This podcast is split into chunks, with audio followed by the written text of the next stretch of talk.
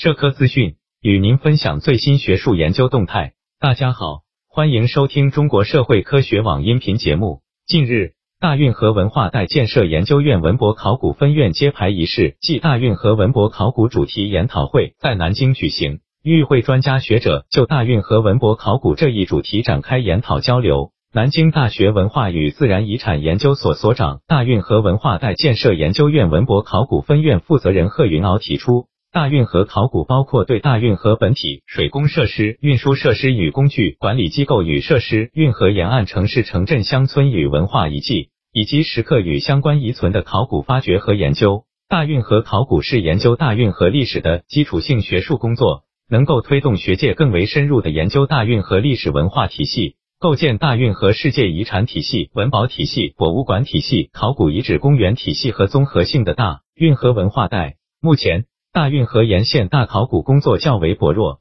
迫切需要进一步夯实大运河文化带建设的工作基础，加强线性遗产研究，展现大运河文化带独特内涵。江苏省考古研究所所长林留根表示，通过大运河考古，能够揭示运河的历史变迁。根据大运河各个时期的开挖规模、航运繁荣程度，可将其开凿修建过程划分为四个阶段。商周初步形成，秦汉魏晋南北朝发展，隋唐宋繁荣和发展，元明清南北直航和再次繁荣。此外，对运河枢纽、闸堰、水工等科技成就、盐业等产业发展、城镇乡村等社会形态的考古发掘和考古学研究，都让大运河更有生命力。会议由大运河文化带建设研究院、南京大学主办，南京大学文化与自然遗产研究所承办。本期节目就到这里。如果您想收听更多音频节目，获取更多学术资讯，请关注和订阅中国社会科学网。让我们携手共同打造哲学社会科学爱好者的精神家园。